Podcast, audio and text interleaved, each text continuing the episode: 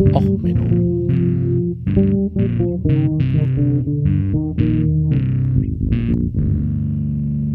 Der inkompetente Podcast über Dinge aus Militär, Technik und Computer, die so richtig in die Hose gingen. Herzlich willkommen zu Och Menno, dem Podcast für alles, was in Militär, Technik und sonst wo in die Hose geht. Heute wieder mit einer Hybridfolge. Ja, Parade um die Welt mit Daten. Ähm, keine Musik. Ich habe einfach keine schöne, passende Musik gefunden. Ähm, es geht um so ein paar Dinge. Also fangen wir erstmal an. Prinz Charles hat äh, die Queen, seine Mutti, vertreten vor dem Parlament und hat dort also endlich mal was fürs gemeine Volk beschlossen. Also da hat, man, hat er eine Rede gehalten, dass er, das äh, ist ja jetzt wegen dem Krieg alles so teuer geworden und dass er da jetzt, also da möchte man jetzt gerne, also dringend, demnächst, also bestimmt was machen fürs gemeine Volk, dass es denen besser geht. Das Ganze hat er stilecht mit einer Admiralsuniform gemacht. Das Ganze behangen äh, mit ordentlich Orden und sonst was auf einem goldenen Thron. Also was man halt macht, um äh, den einfachen Volke zu helfen. Also das ist schon mal, so kann man schon mal Nachrichten verbreiten. Ähm, aus anderen Nachrichten, ich habe da noch ein paar ähm, Waffen gezeigt, ähm, gekriegt äh, von Naval Analysis ähm, zu der Admiral Gorschow-Klasse. Soll ja angeblich wieder eine angegriffen worden sein und so weiter, bla bla. Aber die, das Geile ist, die hat auch Torpedorohre und da denke ich, da gibt's ein Foto von dem Torpedorohr im Einsatz, wo halt einfach mal eben richtig Feuer rauskommt, wo ich mir denke so, hm, wie schaffe ich's als Schiffsdesigner, wenn ich die Aufgabe habe, ich habe einen länglichen Körper, der fühlt sich in Wasser wohl. Ne? Also der soll ins Wasser fallen. Der ist jetzt so vielleicht zwei Meter über der Wasseroberfläche in so einem FedEx-Rohr. Der soll jetzt ins Wasser fallen. Welche Lösungen fallen mir da spontan ein? Und wie viele Lösungen erfordern, dass dort ein Flammenstoß mit Rauch aus dem Rohr kommt? Ähm, fand ich interessant, die Fotos. Also ich wäre nicht auf die Idee gekommen, dass mein Torpedo-Ausstoßvorrichtung irgendwie explosiv arbeitet. Also klar, man möchte die schnell im Wasser haben, wenn es sein muss, aber ich meine, so ein guter Hydraulikzylinder, zur Not ein bisschen schräg gestelltes Rohr. Also wäre so meine ersten Überlegungen gewesen. Ähm, Fotos sind einfach spannend. Und gute Nachrichten für unsere E-Freunde.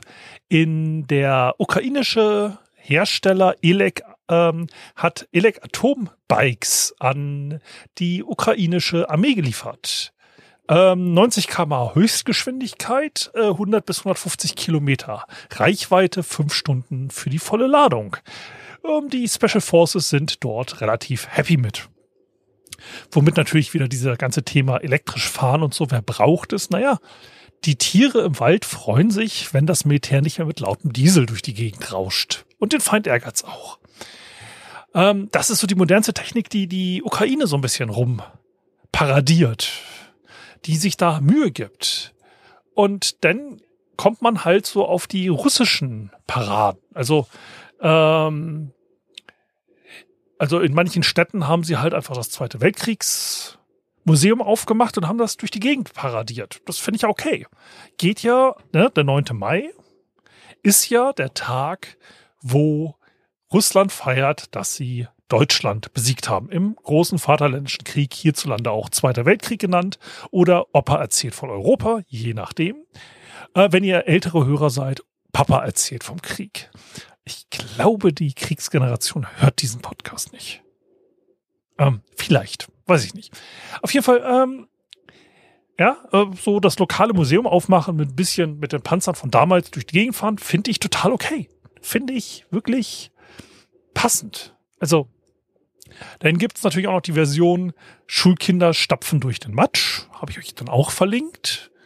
Also kann man auch schon mal machen. Ne? Also so Kinder irgendwie in Fantasieuniform des Zweiten Weltkriegs stecken und dann drauf stolz sein, dass da, wo früher gesiegt wurde, da gibt's jetzt Straßen und man selber hat halt keine. Gut, ich verstehe es auch natürlich mit diesem langen Winter und dieser Matschsaison, dass man da halt sich Probleme hat, irgendwie Straßen zu verlegen und dass die stabil bleiben und so. Aber es ist halt schon so ein Bildchen für sich, ne? wenn ich dann durch den Stamm, äh, Schlamm stapfe und stolz bin. Ähm, ja, und dann habe ich hier ähm, euch verlinkt äh, von Alexandre DK ähm, die Pläne zum Überflug. Also es sollten halt äh, interessante Flugzeuge kommen, moderne äh, Helikopter, Flugzeuge, strategische Flugzeuge in Rotten, in Formulation und also wirklich schöne Sachen dabei. Ne? Die Doomsday Plan, äh, Plane, also der fliegende Befehlsstand, all der richtig geile Scheiß. Gut, bisschen weniger geiler Scheiß als die letzten Jahre, aber in den letzten Jahren waren irgendwie mehr Flieger dabei. Aber dann wurde halt gesagt, nee, ist abgesagt so wegen, äh, wegen Wetter. Das Wetter, also in Russland, man kennt das, spontane Wellen bei Sonnenschein und kein Wind, spontan wieder. Also das, das ging halt einfach nicht im Fliegen. Gut, kann ich einsehen, kann ich einsehen, dass man vielleicht nicht so aufwendige Formationsflüge machen will, dass vielleicht die Helikopter ausfallen. Aber wenn ich so eine Siegesparade plane, da muss ich schon sagen, da muss schon das Wetter richtig, richtig, richtig schlecht sein, wenn ich es nicht hinkriege zu sagen, hey, so ein bisschen was fliegt mir über den Kopf. Also, ich weiß nicht. Also, wenn jemand was plant, sollte man doch immer Plan A haben, Plan B, Plan C und wenn das noch schief geht, ne, und so weiter und Schlechtwetteralternative. Ähm, ja, es kann sein, dass dann bei den äh, Start und Landung, dass die ein bisschen schwierig geworden werden und so. Das verstehe ich ja. Ich verstehe das sogar auch bei zivilen Flugshows, so hier internationale Luftfahrtmesse und so. Aber wir reden hier von Militärflugzeugen. Wir reden hier von Atombombern und Bombern, die für den Atomkrieg vorhergesehen waren und auch Befehlsstände für den Atomkrieg. Was ist denn die Aussage, die jetzt man so als Russland in die Welt sendet? Ähm, Entschuldigung, ähm, Atomkrieg nur im Sommer bei gutem Flugwetter? Ich weiß es nicht. Also Jörg Kachelmann meinte, es wäre nicht so sonderlich viel Wind gewesen, also in seinen Tweets. Ja, es ist, es ist schon Wind gewesen. Ja, also so ein bisschen wie hier an der Grenze. Ähm, ja, also irgendwie, äh, naja, mal sehen. Also, ich weiß es nicht. Äh, er sagt, es ist schon böig gewesen. Gut, kann ich verstehen. Ähm, dass man da dann nicht geflogen ist. Aber irgendwie so als Militär ist das halt einfach so ein Punkt, wo ich sage so, hm, irgendwie, irgendwie sollte man doch das irgendwie hinkriegen. Auch also bei Starkwind zu fliegen. Jetzt vielleicht, wie gesagt, ich hätte dann vielleicht keine große Flugparade gemacht oder so, aber so ein oder zwei Kampfjets, die in einer geraden Linie, also so die Mindestanforderung jetzt im Tiefflug in einer geraden Linie über die Stadt fliegen. Das ist so eine Sache, die erwarte ich auch bei starken Böen, dass das irgendwie so ein Militärflieger hinkriegt. Das ist so, wenn ich so eine Design-Spezifikation aufmache, das war ja so das Problem auch im Zweiten Weltkrieg, dass die echt Probleme hatten dann so mit Wetter und so. Wenn ich jetzt, ich bin kein Pilot, Gott bewahre, ich bin keine, kein Experte oder irgendwas. Aber wenn ich jetzt irgendwie designe und sage, hey, ich möchte einen Militärflieger machen, dann würde ich mir schon denken, dass der jetzt nicht unbedingt durch einen Hurricane fliegen muss. Aber ich meine, da gibt's ja auch extra Leute, die da nichts anderes machen, als mit äh, Fliegern in die Hurricanes reinzufliegen. Die sind übrigens beim, äh, beim amerikanischen Militär, also beim Amerika, glaube ich, auch dem Militär unterstellt. Müsste ich nachgucken. Uh, Hurricane Patrol. Was, was, unter wem unterstehen die denn?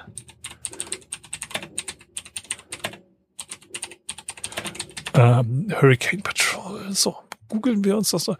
Die Hurricane Hunters. Typhoon Hunters gehören zum National Oceanic and Atmospheric äh, Administration und gehören zur US States Air Force Reserve 53. Weather Reconnaissance Squadron.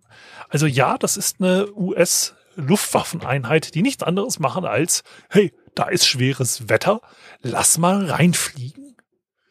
Also, wie gesagt, so ein oder zwei Flugzeuge irgendwie, also ich hätte mir die Blöße nicht gegeben, gar nicht zu fliegen. Aber na gut, man kann auch alles absagen. Und ähm, dann gibt's halt auch noch, die haben auch einiges an Panzern durch die Gegend geschickt.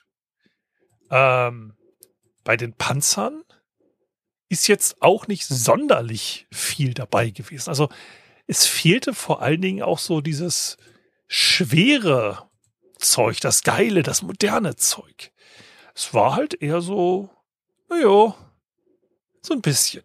Und wie gesagt, ähm, Vergleich allein bei der Flugshow ähm, sind deutlich weniger Flieger gewesen als in den letzten Jahren. Und bei dem Heereszeug, ich habe den Tweet gerade verlegt, waren es halt auch irgendwie von 300 Fahrzeugen runter auf irgendwie deutlich weniger.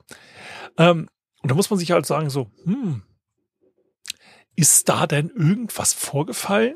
Gut, ich meine, man hat mehrere Jahresproduktion äh, Panzer bis jetzt verloren. Ähm, aber, naja,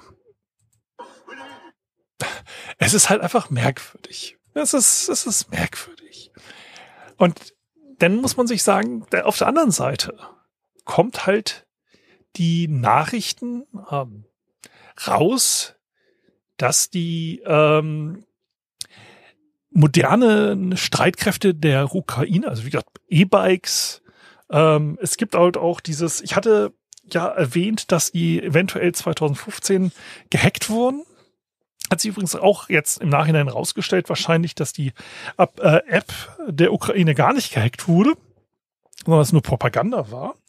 Und aber die Ukraine hat halt einfach eine der größten Hightech-Industrien in Europa. Ja, in äh, Kiew ähm, sitzen sehr viele GIS-Experten. Jetzt, was ist GIS? Das ist Geoinformationssysteme, geospatiale Daten. Und das heißt, ich kann also anhand von GPS-Daten oder sonst was, Kartenmaterial und so arbeiten. Was für Auswirkungen hat das? Nun, die Ukraine scheint, wie gesagt, unbestätigt, ähm, ein Artillerie-Leitsystem gebaut zu haben, was so ein bisschen crowdsourced ist. Das heißt, es gibt anscheinend eine App oder auch verschiedene Meldewege, wo die Bevölkerung sagen kann, hey, ich sehe hier einen Russen. Ein Foto hochladen in die Cloud. Oder anrufen an einer Telefonhotline. So, diese Meldung wird dann umgesetzt, wird verifiziert und dann regnet Artillerie. So, bei den Amerikanern dauert so eine Feueranwendung, äh, Feueranmeldung dauert recht lange. In den ukrainischen Streitkräften scheint das über eine App recht leicht gelöst zu sein, so nach Motto. Wir haben hier einen Gegner, wer ist in der Nähe, wer hat Lust zu feuern. Ähm, das ist halt einfach so das Spannende. Daten sind wertvoll. Daten sind extrem wertvoll. Das haben die Russen übrigens auch gemerkt, als sie ihre Traktoren über die Grenze gefahren haben und dort die Dinger remote abgestellt wurden, weil nämlich John Deere gesagt hat, hey, nö, mit uns nicht. John Deere hat es nämlich verstanden, dass Daten wertvoll sind. Wenn du als Bauer bei John Deere einen Trecker kaufst, na eigentlich kaufst du keinen Trecker eigentlich liest du ein Stück Hardware, wo du eine Softwarelizenz zukriegst. Du hast ja auch keine Rechte, die Dinger zu reparieren. Da gibt's ja längere ähm, Streite und ähm, Patentstreite und Right to Repair ist gerade John Deere in den USA ein Riesenproblem, weil natürlich, wenn du irgendwo auf so einer abgelegenen Farm äh, irgendwo in den USA wohnst, da möchtest du halt nicht ewig warten, bis äh, dein, dein Händler vorbeikommt, sondern du möchtest halt mit deinem Cousin, der auch gleichzeitig dein Bruder und dein Schwager ist, ähm, vielleicht einfach mal selber am Tra äh, Trecker schrauben können. Und das ähm, geht so halt einfach nicht, wenn da irgendwie so Softwarepatente und so drauf sind, so Software-Sperren. Aber es ist natürlich total gut in den Nachrichten jetzt zu sagen, haha, die Russen haben die Traktoren geklaut, das funktioniert so nicht mehr. Zack, ausgeschaltet. Jetzt Interessante ist aber, was ist eigentlich das Hauptprodukt von John Deere? John Deere ist eigentlich, ja, alle denken, ja, ja, grüne Traktoren, grüne Traktoren. Nein, nein, also die modernen Traktoren haben ja ganz viele Sensorik drin. Diese Sensorik ist ja eigentlich total spannend, weil als Bauer sagen sie dir genau, wie viel Wasser, wie viel Dünger braucht eine Pflanze an welcher Stelle. Was man dir aber nicht sagt als Bauer ist, was übrigens auch spannend ist, was ich auch erst durch einen Artikel jetzt rausgekriegt habe. John Deere sammelt diese Daten ein und verarbeitet die natürlich zentral auf einer Cloud. Dafür willigst du auch ein. Du brauchst das ja natürlich wegen der Rechenleistung. Du brauchst natürlich, um rauszufinden, wie viel, wie deine Bodenbeschaffenheit ist. Und so brauchst du natürlich zentrale Server. Das kann man unmöglich, also absolut unmöglich heutzutage mit den Rechenleistungen, die man irgendwo verbauen könnte in so einem Trecker, selber vor Ort machen. Nein, nein, da brauchst du einen zentralen, zentralen Server. Und das ist auch so total wichtig, weil Bodenzusammensetzung ändert sich permanent. Da muss man auch mal so einen Algorithmus anpassen. Also das ist total wichtig, dass das ein zentraler Server ist. Absolut. Und ähm, durch das zentrale Verarbeiten haben die jetzt aber weltweit, also überall, wo man sich einen 500.000 Euro Trecker leisten kann, also überall da, wo Großindustrie ist und wo großindustriell Nahrungsmittel hergestellt werden, haben die Bodenkarten. Und da haben die auch Vorhersagen, wie welche Nahrung wie wächst. Die haben also eine Datenbank, wo sie sehen, wie in ein paar Monaten das Essensangebot ist. Und das wäre ja also, komischerweise verkaufen die das an Spekulationsfirmen. Wer hätte das gedacht? Wer hätte gedacht, dass irgendwie ein Treckerhersteller eigentlich kein Treckerhersteller mehr ist, sondern heutzutage mit den Daten eigentlich das Hauptgeschäft gemacht wird. Und wie hat dieses Interessante ist, wenn man sich über Geodaten mal so ein bisschen nachdenkt, mit was für Daten kann man eigentlich Geschäfte machen? Ich verlinke euch noch einen Artikel, wo es darum geht, wie man mit moderner Bilderkennung aus Satellitendaten erkennt, wie viel Öl in einem Ölspeicher ist, um denn rechtzeitig auf Ölpreise spekulieren zu können. Weil nämlich das Öl, das natürlich in der Raffinerie ist, kommt, um dann in Kraftstoff verwandelt zu werden. Das muss man ja vorher irgendwo lagern. Das muss transportiert werden. Und damit kann man die Warenflüsse schon aus dem Weltall nachvollziehen. Gut, man kann natürlich auch heutzutage mit den normalen kommerziellen Satellitenanbietern rauskriegen, wo irgendwo ein Schiff ist und das dann beschießen wie in der Ukraine. Aber es ist halt jetzt einfach so dieses spannende Thema, wo ich jetzt einfach das fasziniert von bin. Auf der einen Seite hast du dieses pompöse Riesenmilitär mit ihren festen Strukturen, mit ihren festen, naja, Paraden, die vorgeübt werden, die genau einen festen Ablauf haben. Der Ablauf denn durch Kleinigkeiten wie Wetter völlig äh, aus dem Ruder läuft. Äh, auf der anderen Seite hast du die Ukraine, die durch Kleinigkeiten modern sonst was sind. Ich verlinke euch auch noch mal äh, einen Thread, wo ein einzelner Soldat beschreibt, wie sie halt die Landungsoperation über einen Fluss zerlegt haben. Ähm, das sind halt einfach so Sachen, wo man sich überlegen muss, was ist denn hier eigentlich diese Skalierung? Man sieht hier einfach mal dieses klassische, große, langsam reagierende versus, okay, wir haben hier so ein bisschen mal ich nenne es Forschung und Entwicklungspotenzial. Man setzt moderne Techniken ein. Nicht, dass das hier irgendwie eine Metapher für irgendwelche Konzerne ist oder so. Also, aber es ist halt mal spannend zu sehen, dass man halt sieht, dass so diese klassisches Militärtheorie, wo ja auch alle gesagt haben, hier Russland gewinnt, weil klassische Theorie sagt, die müssen gewinnen, versus so ein moderner Ansatz Drohnenüberflüge, Drohnenaufklärung, GPS verteiltes Internet, äh, Internet auch auf jedem Gefechtsfahrzeug. Also wie gesagt, als ich meine IT-Offizierausbildung gemacht habe, da war es so, oh, wir haben hier eine, eine Satellitenschüssel fürs Einsatzland. Da haben wir einen Punkt, wo Satellitenfunk reinkommt. Und dann der Rest läuft hier über Funk und was weiß ich. Die Ukraine ist halt so, dass sie sagen so, ja, ja, im Endeffekt nach Möglichkeit kriegt jeder ein Starlink-Terminal und mich würde es auch nicht wundern, wenn man so ein Starlink-Terminal halt auch auf den Fahrzeugen verbaut.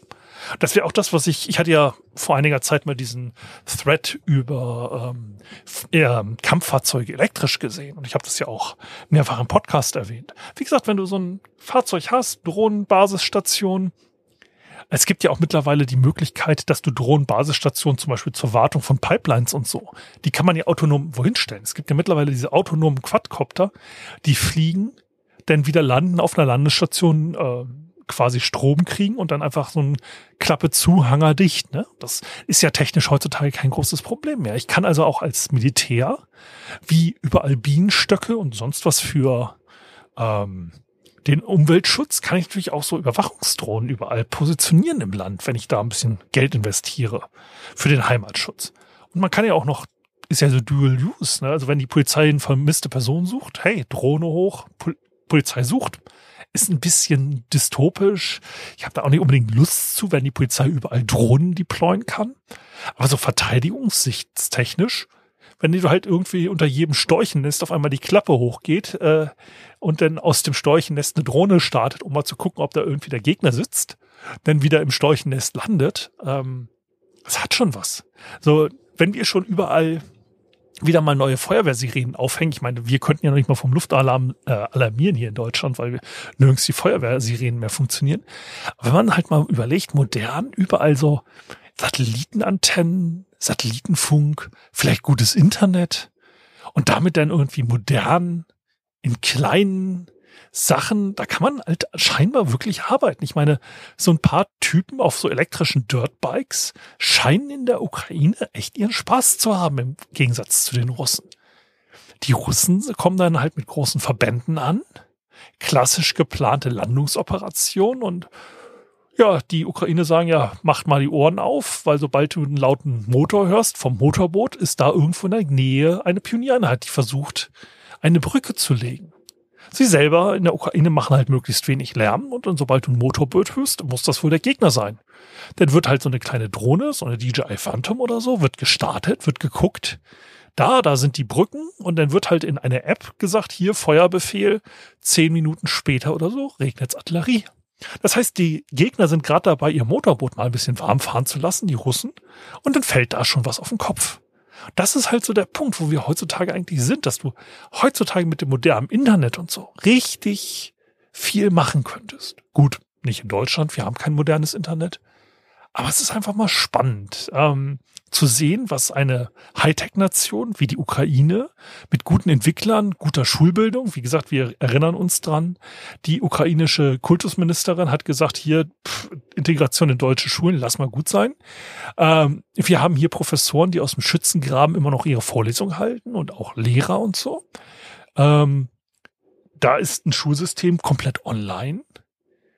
Ähm, da haben wir halt ein modernes Land, wo Deutschland mal vielleicht hin wollte. Okay, in so ein paar Stellen sind es natürlich Rückstände, ja, und möchte man ja nicht abwerten äh, und so weiter.